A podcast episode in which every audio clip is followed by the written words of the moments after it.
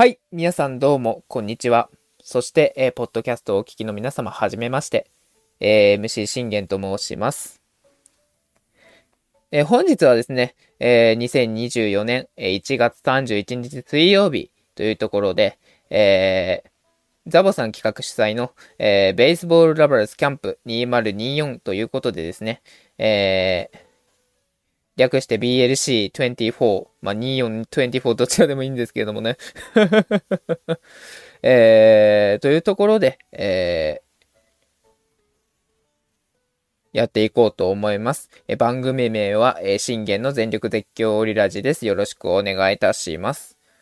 えー、改めましてね、あのー、僕の自己紹介を軽くやっていければと思います。えー、僕はですね、えー、オリックス・バファローズファン、えー、歴は11年目。そして、えー、僕が大好きな推しは、え、背番号19、山岡大輔。えー、野手で気になっているのは、あ福田周平と、えー、頓宮裕真。この二人ですね。はい。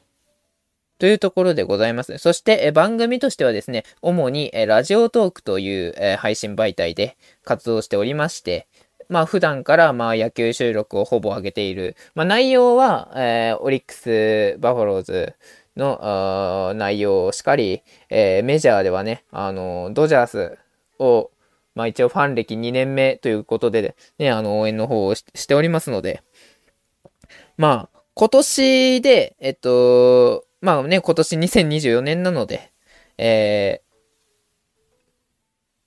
オリックスファン歴これで12年目とそして、えー、ドジャースファン歴も3年目にグレードアップの方を、あの、いたしました。はい。というところでね、あのー、まあ、でも、まあ、ドジャース、まあ、他の、まあ、メジャー関係の収録だったりだとか、えー、あとは本当その他、えー、気になるチーム状況、もろもろなどを、えー、語っている、えー、番組として、えー、やっております。はい。本日はですね、えー、野球系に関することならば何でもいいとのことなので、まあ、あの、5分から35分以内で、えー、語ってほしいとのことなので、えー、僕がね、あのー、大好きな、僕が大好きなというかね、あの、僕の、あの、一番のホームである、えー、オリックス・バファローズについて、えー、語っていこうかなと思います。よろしくお願いいたします。えー、テーマとしては一応2つ持ってきました。1つ目は、まあ、あのー、ね、これ去年の、えー、日本シリーズ、終了後に、まあ、発表はされたんですけれども、えー、山本由伸メジャー挑戦ということで、え山本由伸の、えプロデビューの生い立ちから、え今後に向けてというテーマ。そしてもう一つは、えこの今年のね、2024年、えー、開幕ローテーション、そして、えー、新エース競争の候補さ、候補。そして、えー、自分が予想する、えー、オリックスの、え、新エースは誰だというところでございます。この2つのテーマについて、え、30分で、30分でね、あのー、30分もしくは35分以内で、え、語っていければと思うのでよろしくお願いいたします。では早速、えー、いきたいと思います。まずですね、え山本由伸について語っていければと思います。まあ、彼の生い立ちなんですけれども、まあ、7年前まで遡りまして、えー、7年前、2016年ですね。まあ、7年前っていうか、あ、違うわ、ごめんなさい、あの、8年前だ。あ2023年から数えたら7年前でしたね。ごめんなさい、ごめんなさい。すいません。あの、2024年から数えると8年前でしたね。はい。8年前に遡ります。えー、2016年ドラフト会議、えー、4位指名で、えー、入団ということでございました。まあ、この時のちょうど、あの、1位指名が、えー、僕が、えー、推している山岡大輔だったんですけれども、あの当然ながらこう、二人のね、あの映像をね、見比べたんですよね。まあ、他も気になる選手はいたんですけれども、やはりこのね、山岡くんと、吉信、この二人は特に気になってたので、あ、あの、ちょっと映像はチェックしとこうと思ってチェックはしました。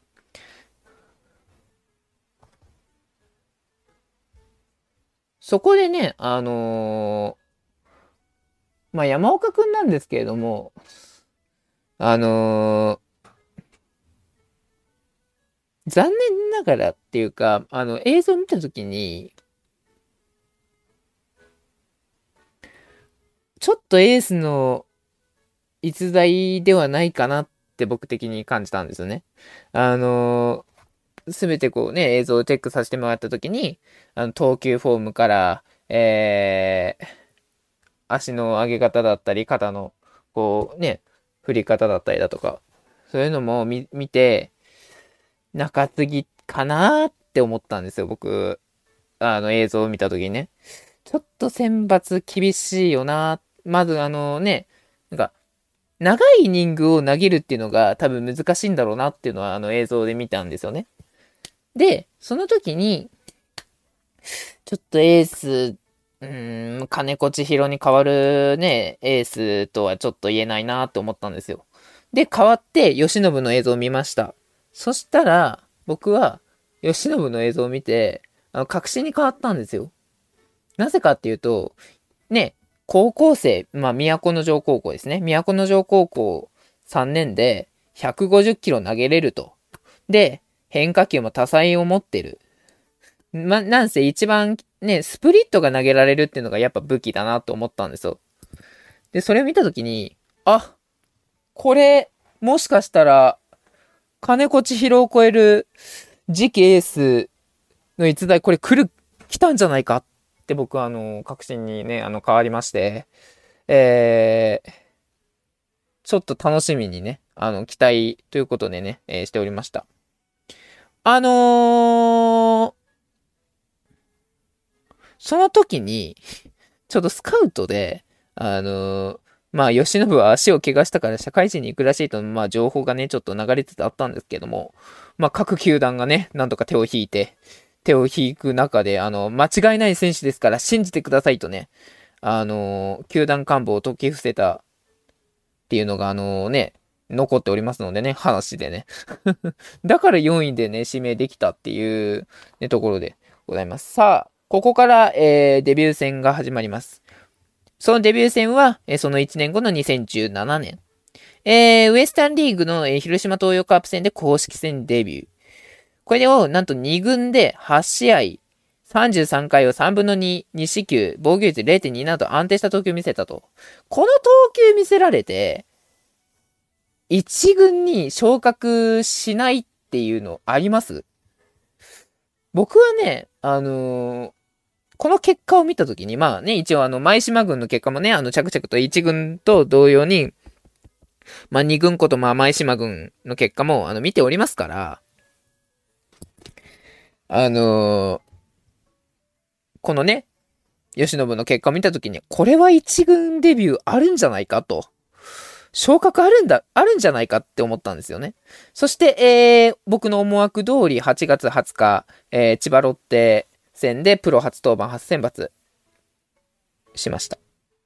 まあ、ただ、残念ながら勝ちはつかなかったんですけども、5回を7安打1四球6奪三振1失点と高騰、素晴らしいと思いますよ。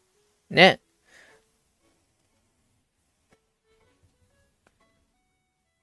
三振も6、6というね、えー、6つ、ね、して、で、まあ、1失点で粘り切った、このデビュー戦っていうのはやはり大きいかなと思いました。まあ、ただね、あの、プロ初デビュー戦ということで、まあ、5回っていうのが、あのー、どうしても基準にはなってくるのかなっていうので、でも、本当ね、投げる、あの、球すべてを見ても、これは、何年後か、もしかしたら3、4年後、本当に日本最強投手になるんじゃないのかなと。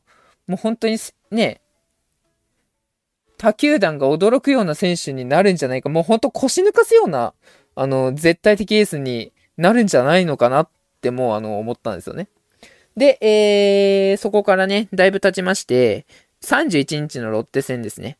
えー、これをなんと5回、4安打に1四球2奪三振2失点でプロ初勝利を挙げましたと。で、ルーキーイヤー1軍で 5, 5試合に先発登板して1勝1敗、防御率5.32成績は、えー、なおよしというところです。このオフに300万円増となる推定年俸800万ですね。あの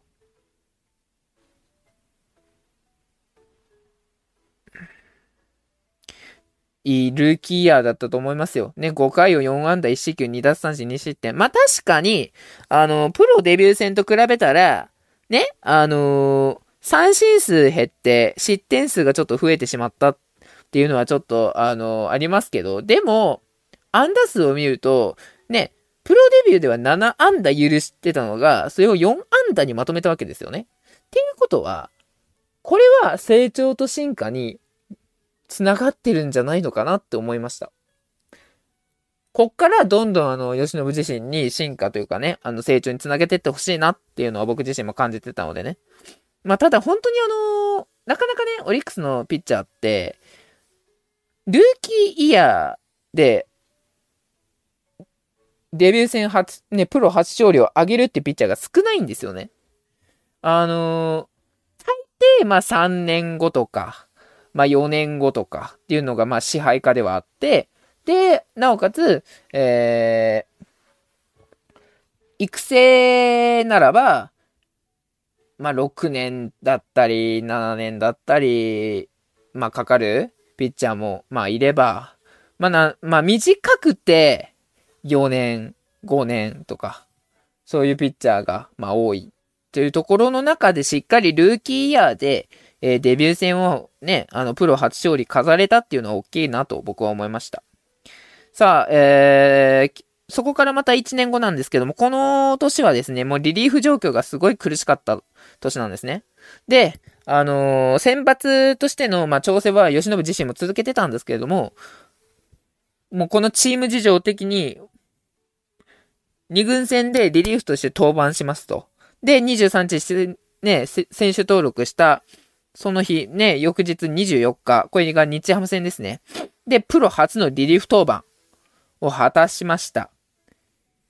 ね、本当は先発登板なんだけれども、あの、リリーフ状況が苦しいために、なんと吉信がそこにリリーフの一角に入るわけですよ。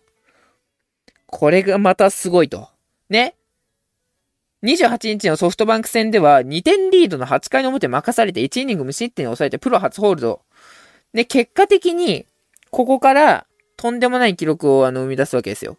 ね、どういう記録かっていうと、まあ、7月1日終了時点で31試合に登板して3勝0敗1セーブ。防御率0.87、リーグトップで21ホールド。21ホールドですよ。まだ、プロ2年目ですよ。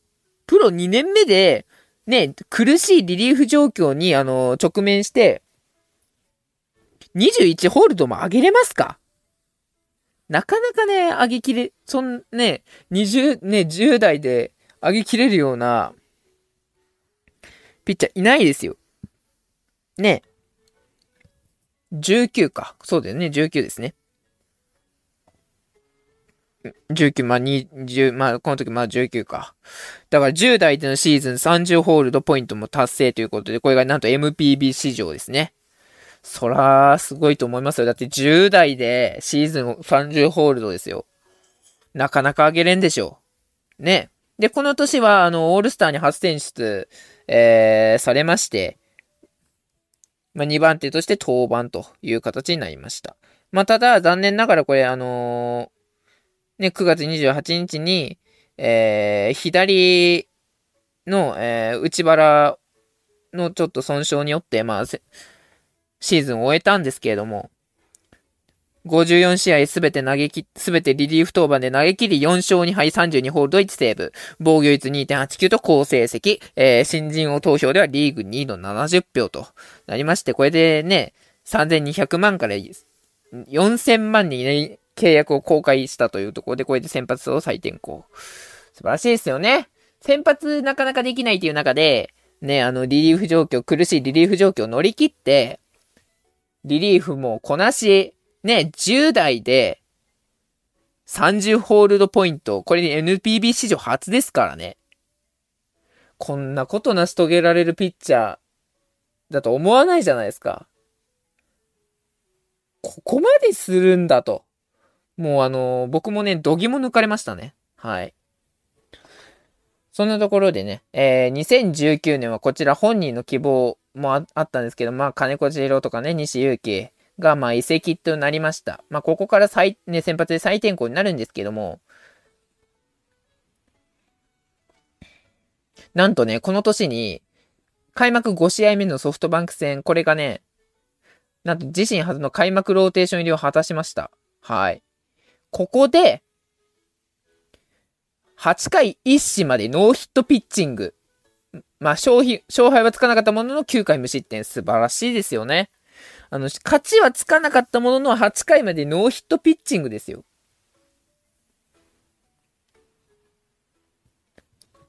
もうほんととんでもないなと。山本由伸はこんなとんでもない男だったのかというところでね。もう、あの、僕があの思った通りですよね。やはり、うんって感じでしたね。まあそこから、えー、だいぶ日にちは空くんですけれども、6月28日の西武戦では9回を5安打2四球11奪三振の無失点、124球の力投、プロ初関東、初完封勝利を挙げた、もうとうとう関東完封の3つ、あのー、領域にたどり着きました。もうここからどんどん吉信がね、あのー、関東完封型ピッチャーとして、えー、成長していく、そして進化を見せつけていくっていう、あの、試合の、えー、これが序、序盤、まさに序章ですよね。になったわけです。はい。素晴らしいですよね。3年目で、関東完封ですよ、初の。ね、ルーキーイヤーでデビュー戦を勝利し、えー、2年目では、苦しいリリーフ状況を乗り切って、え、10代で、えー、史上初の30ホールドポイントを獲得。そして3年目は、ね、とうとうプロ初関東初完封勝利に投げた球数124球の力投。で、9回5安打2四球、11奪三振、とうとう2桁三振もするようになりました。もうここからね、あの、絶対的エースとしてのか、あの、道のりのね、序章になるわけです。僕はここが、あこのね、プロ初関東初完封勝利が、あのまさにね、ターニングポイントだったんじゃないかなって勝手に思ってます。はい。で、これで2年連続で監督推薦でオールスターに選出。まあ、5番手として登板しました。はい。しかしですね、この年は、まあ、ちょっとね、左のね、外腹のね、まあ、損傷っていうのもあったんですけど、でも最、最優秀防御率がかかってたんですね、この時。初のタイトルがなんと最優秀防御率ですよ。でも結果、20試合先発登板で8勝6敗。防御率1.95で自身初タイトルとなる最優秀防御率を獲得。素晴らしいと思いませんか？ね、3年目にはプロ初関東初完封して、そして、あのー、ちょっとね、左外腹が痛いってなって、選手、選手登録抹消されましたと。抹消されたんですけど、で、最優秀防御率のこれタイトルもこれ危ういかなと思われたんですけども、これ9月8日、もうギリギリですよ。で、一軍復帰を果たして、8勝6敗1.95。自身初タイトルとなる、これが最優秀防御率。素晴らしいですね。だってこの年の防御率一番いいの吉野なんですもん。だけれども、残念ながらまだこの時は沢村賞とか取れなかった。ただこっからね、もうどんどんおかしいことになってきますからね。はい。そして、え、また1年が経って2020年、ここで、とうとう、なんと、えー、7月12日の日ハム戦で、9回を4安打13奪三振1失点で、これで自身初となる9、えー、無四死球での関東勝利を挙げました。ね。3年目では、あのー、プロ初関東初完封勝利を挙げました。で、4年目で、とうとう無四球での関東勝利を挙げたと。まあ、ね、なかなか完封を上げれないですけど、関東勝利はできる。まあ、まさにこれが先発関東型ですよね。はい。で、そこから、えー、日にちが経ち、楽天戦からソフトバンク戦、まあこれ8月25日のソフトバンク戦までにかけて、これで25イニング連続奪三振ということでね。えそして結果、最終結果として、えー、18試合先発登板で8勝4敗、防御率2.20。そしてここではあの、当時もうソフトバンクでね、千賀滉大と並び、149奪三振です。これで最多奪三振のタイトルを獲得しました。そしてこれで億プレイヤー、年俸1億5000万で契約公開。素晴らしいですな。で、当時は本当この千賀、千賀交代が、あのー、強いっていう時期だったんですよね、確か。で、当分千賀の時代が続いてたんですよ。で、吉信も千賀とこう、並び立ってるような存在だったんですよね。4年目でもう並び立つ、もう並び合い立つんだと。素晴らしいなと。ね、思うわけですよね。もう何回素晴らしい素晴らしいってね、あの言葉が出てくるか、もう多分10回以上多分言ってると思います。ね。さあ、ここから、えー、もうとんでもないことになります。2021年。えー、初の開幕投手に指名されました。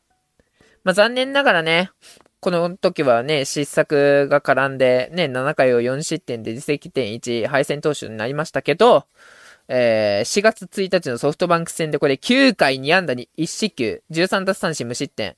なんと2塁を踏ませないピッチングで2年ぶりの完封勝利を挙げる。素晴らしいですね。そしてこっからです。6月11日の広島戦から自己最多の15奪三振を記録すると、こっからですよ。こっから完全に吉信が覚醒してって、オリックスも結構連勝してったんですよね。13連勝とかしたんだっけな確か。うん。あげたんですよね。はい。で、えー、交流戦3先発では3勝、防御率1.23、12球団トップの33奪三振と好成績を残した。ね、こっからね、オールスターにも選出されて、えー、なんとこれが3回連続3度目ですよ。で、なんと第1戦で先発、とうとうオールスターで先発で投げさせてもらえるというところでね、あのー、オールスター投票でもね、あのー、盤石の1位をきね、えー、決めました。素晴らしいよな、ほんと。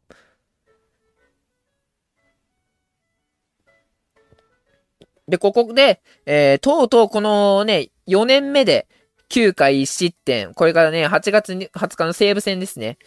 えー、9回1失点関東勝利。これが自身初の2桁勝利を記録しましたと。いうことで、これはね、あのー、この年離脱するっていうことが一度もなかったんですよね。で、ローテーションを守り抜いた。そしてなんとこれで自身15連勝記録。15連勝ですよ。15回も勝てますか？いないですよ。なかなかね、15連勝なんて。で、自分自身でも初ですよ。いや、もうこの時は本当にそれぐらい神がかかってた。で、結果、えー、26試合先発登板で18勝5敗、防御率1.39、えー、勝率7割8分3厘、奪三振206と圧巻の成績で史上12人目の投手4冠を達成。素晴らしい。で、そしたら、そしてここから、6関東、4完封、130回3分の2もリーグトップ。ね、関東6つ、完封も4つ。ここまで上げれたらもう十分でしょ。だって計10、計10も完投してるってことですからね。ね。で、もう絶対的エースにもう成長もうね、だからね、あだから結局、僕はあの、こうなることはもう予測してたんですよ。あのドラフトね、4位で入ったあの時から。あの映像を見たあの時からね。はい。そして、えー、沢村賞にも選出、初選出というところでもう盤石でございました。さあ、ここからね、えー、さらにあのー、始めます。そして、えー、ポストシーズンの初登板ではロッテとの一戦、これで第一戦でなんと1点守り抜いて無四球完封を挙げました。素晴らしかったね、この時もね。うん。まあ、ただ日知りでは勝てなかったっていうのがありますけどね。はい。さあ、2022年です。この年は、えー、初のの、えー、6月18日、これ西武戦ですね。えー、9回1四球9奪三振という内容。史上86人目のノーヒットノーランを達成。ね。ノーヒットノーランをついに達成してしまう。もうそこまで行ってしまうかと。そんな大記録を達成してしまうかというピッチャーになっていくかというところでね。で、最終的には、またこれオールスターにもこれ2年連、4、これで4回連続の4度目です。で、今度は救援第2戦に3番手として登板。そして後半戦はほぼ無敗。エースの役割を全う。見事逆転優勝に大きく貢献したというところでございました。まあ、これでね、オリックスは2連覇ですから。ね。あの、去この、あの、年の1年前の2021年はね、25年ぶりの優勝を果たしました、オリックス・バファローズ。やはりその立役者は、あの、僕は吉信と言っても過言ではないなと思います。本当に吉信がいなかったら、逆に優勝できてないんじゃないのかなと。ね、この優勝のピースが揃ってないんじゃないのかなっていうのは思いました。で、2連覇。素晴らしいですね。はい。ただ、日知りでは第1戦、えー、先発したんですけども、5回途中4失点で敗戦。まあ、こので、左脇腹を痛めっていうところで、まあ、第6戦の先発を回避っていうことになりました。残念ですけれどもね。まあ、ただ、2年連続沢村賞受賞というところで、ついにここで、えー、推定年俸6億5千万円と、えー、一気に、えー、2億から6千万、4億曲がりましたね。素晴らしいね。はい。というところでございました。さあ、えー、そして、えー、まあ、今年撮ってるのが2024年なので、去年ですね、2023年、えー、WBC の出場にも選ばれて、えー、っていうところでは、まあね、いろいろあったんですけれども、ここでも、やっぱりね、あのー、まあ、見てて完封はちょっと少ないなとか、関東ちょっと少ないなっていうのは思ったんですけど、まあこれももうメジャーへの意識がもうね、やっぱ高いだからメジャーに向けた、えー、投球フォームに、だから足、左足を上げない投球フォームに変わっていったっていうところですよね。はい。で、えー、結果的に、9月9日までさ、えー、行きまして、えー、ロッテ戦では戦後史上初の2年連続かつプロ野球通算100度目のノーヒットノーラン。ね。許した走者なんと四死球の2人だけです。素晴らしいですね、本当に。2年連続でノーノーできるピッチャーなんてなかなかいませんからね。だって、今永も、あのー、ノーノーしました。けど、2年連続ではできなかったじゃないですか。それを2年連続でしてしまうんだから、もうすごいですよね。もうだからこの年、完全に日本最強エースという、もう、あの、年でしたよね。で、この年は、えー、16勝6敗。えー、勝率7割2分7厘、防御率はなんとこれキャリアハイとなる1.21、とうとう田中将大の1.22を超えました。あ、1.27か、1.27を超えました。で、奪三振169という成績。これで自身が持つプロ野球記録塗り替えて3年連続での投手4冠。素晴らしいですね。で、これでね、あのー、日本シリーズ、なんとね、えー、まあ、初戦、ちょっとこう、5回、6回途中、まあ、7失点とちょっと苦しんだんですけど、えー、それを見事に、日本最後の登板となる、えー、去年のね、日本シリーズ第6戦で、えー、9回を被安打9、えー、無四球、なんと無四球ですよ。で、えー、14奪三振失点。ついにあの、日本シリーズ最多奪三振を記録しました。素晴らしいね、本当に。ね、15奪三振っていうのはシーズンであの、最高っていうのはあったんですけど、そこからね、なかなかっていうのはあったんですけど、でも、もう15奪三振とか14奪三振できる、最後の登板でここまで持っていけるっていうのが、やはりあの、ポテンシャルのね、高い、もうこれが日本最強エースなんだと。これが日本最強エース山本由伸なんだと。ラスボス山本由伸なんだと。っていうところをね、あのー、阪神タイガースに見せつけられた、見せつけることができた、えー、試合だったなと思います。はい。まあ、惜しくも日本一は逃しましたけど、えそして、えー、3度目に、えー、選出、またこれも、沢村賞を受賞したというところで、まあ、これは金田以来の、えー、金田さん以来の65年ぶりの史上2人目となりました。そして、えー、まあ、シーズン終了後ですね、ポスティングシステムでの MLB 挑戦が承認されたということでございます。はい。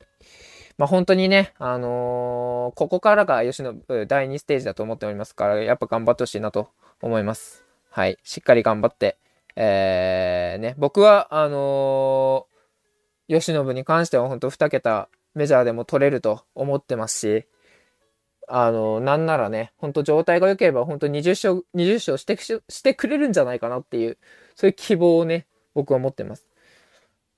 そして、あの、沢村賞の次は本当に、あの、ね、新人王と、やっぱサイ・ヤング賞を本気で狙っていってほしいって思う。うん。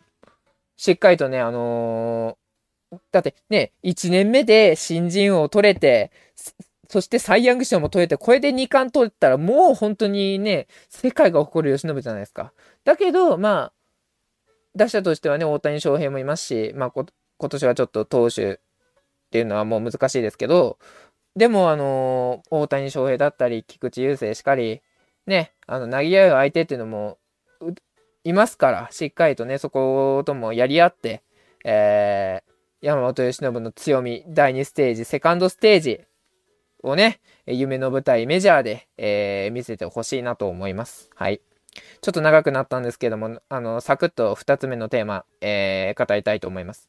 まあ、あのー、ローテーションとしては、まあ今年、あの、去年と同じ、まあ、山下俊平太君がおそらく先発、まあ、開幕投手を任されるのかなっていう感じはしますね。で、えー、東君、宮城君、えー、まあ、この宮城君と東君のバあのー、順番はわからないですけど、まあ、多分、まあ、東くんの方が先に来るのかなって感じはしてます。で、宮城くん、そして、えー、曽谷くん、田島ーニャ、えー、一人外国人エース、助っ人っていう感じですかね。まあだから本当これね、俊平太くんは全然ね、あの、日本エースになってくれることを僕は思ってますし、でも本当宮城くんも、あの、去年の日本シリーズでの悔しさっていうのもあるわけですから、ここからね、あの、あの悔しさ、そしてもうあのね、頼れる先輩、山本由伸がもういないっていう中で自立していかなきゃいけないわけですから、ここから自立でして、本当に完全エースとなって、もう俺がエースなんだぞって、俺が絶対エースだ、俺が日本最強エースだって、ね、なってくれたら本当に嬉しいですし、それでね、20勝とかね、20勝超えとかしてくれたら僕はあのもう何も言うことないのでね。まあそうそういうね、ピッチャーに宮城くんはなれると思ってますから、はい。応援していきたいなと思います。はい。というところでね、えー、ちょっともうお時間が少なくなってきましたが、ここまでとなります。はい。というところでね、えー、次の番組にバトンを渡していければと思います。えー、ぜひですね、皆さん、あの、ラジオトークではですね、えー、全力絶叫オリラジの過去収録、えー、しっかり、えー、ありますので、それもぜひ聞いていただいて、えー、ポッドキャストにもですね、えー、ぜひあの提携しておりますので、えー、よ、よければ、あ今後とも、えー、全力絶叫ラジオ、えー、聞いていただければなと思います。というところで、えー、全力絶叫ラジ回はここで終わりたいと思います。えー、MC 信玄でした。バイバイ。